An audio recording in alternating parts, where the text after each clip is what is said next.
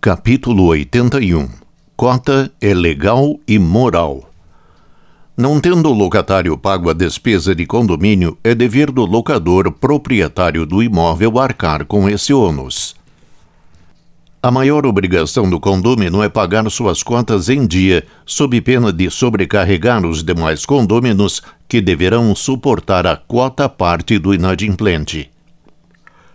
Quem participa de condomínio tem a obrigação legal e moral de pagar em dia suas contribuições, uma vez que, se deixar de fazê-lo, exige necessariamente que os demais condôminos supram a sua quota parte.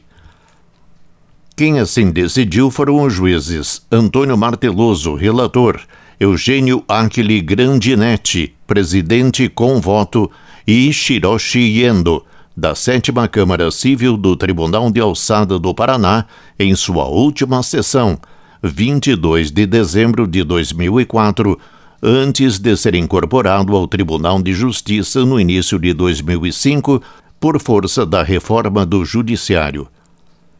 O teor do acórdão mostra que a magistratura paranaense também compreende a importância do condomínio no contexto social do Brasil em sintonia com os princípios do Código Civil que visam priorizar o bem comum e a coletividade.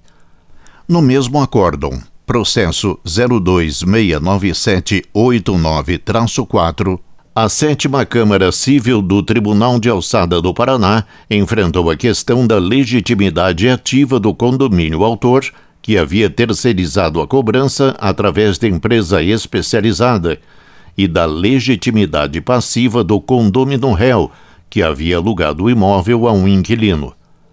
Também neste ponto, o acórdão mostra preocupação com o destino do condomínio. Legitimidade passiva. Diz o relator.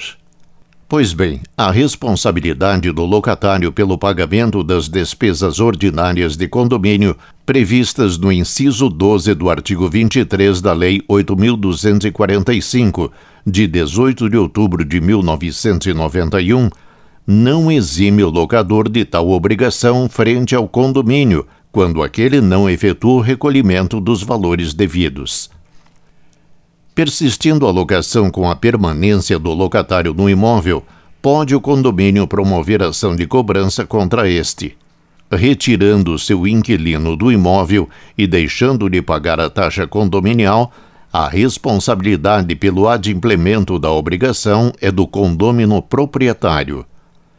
E se assim não fosse, interrompendo o locatário a locação e tomando rumo ignorado, não haveria de quem cobrar as parcelas em atraso, causando prejuízo de caixa para o condomínio, com reflexo negativo a todos os demais condôminos que recolhem em dia o valor devido.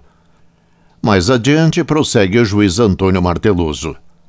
Assim é que, não tendo o locatário pago a despesa de condomínio, é dever do locador proprietário do imóvel arcar com esse ônus, ficando-lhe assegurado o direito de se voltar contra o então inquilino, em ação regressiva, que pode ser manejada nos próprios autos para reaver o numerário devido, porquanto, aliás, o pagamento da taxa de condomínio se constitui obrigação propter rem, seguindo bem com quem ele se encontre, vinculando o condômino proprietário ao pagamento devido.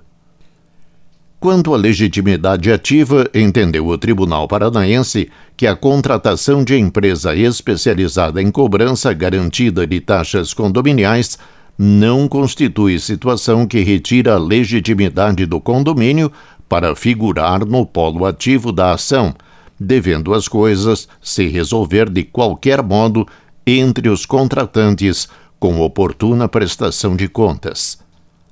Decisões como esta e de tribunais paulistas, gaúchos, cariocas e de outros estados têm fortalecido o condomínio como instituição brasileira de destaque, beneficiando milhões de pessoas que desfrutam da segurança e comodidade de viver em condomínio.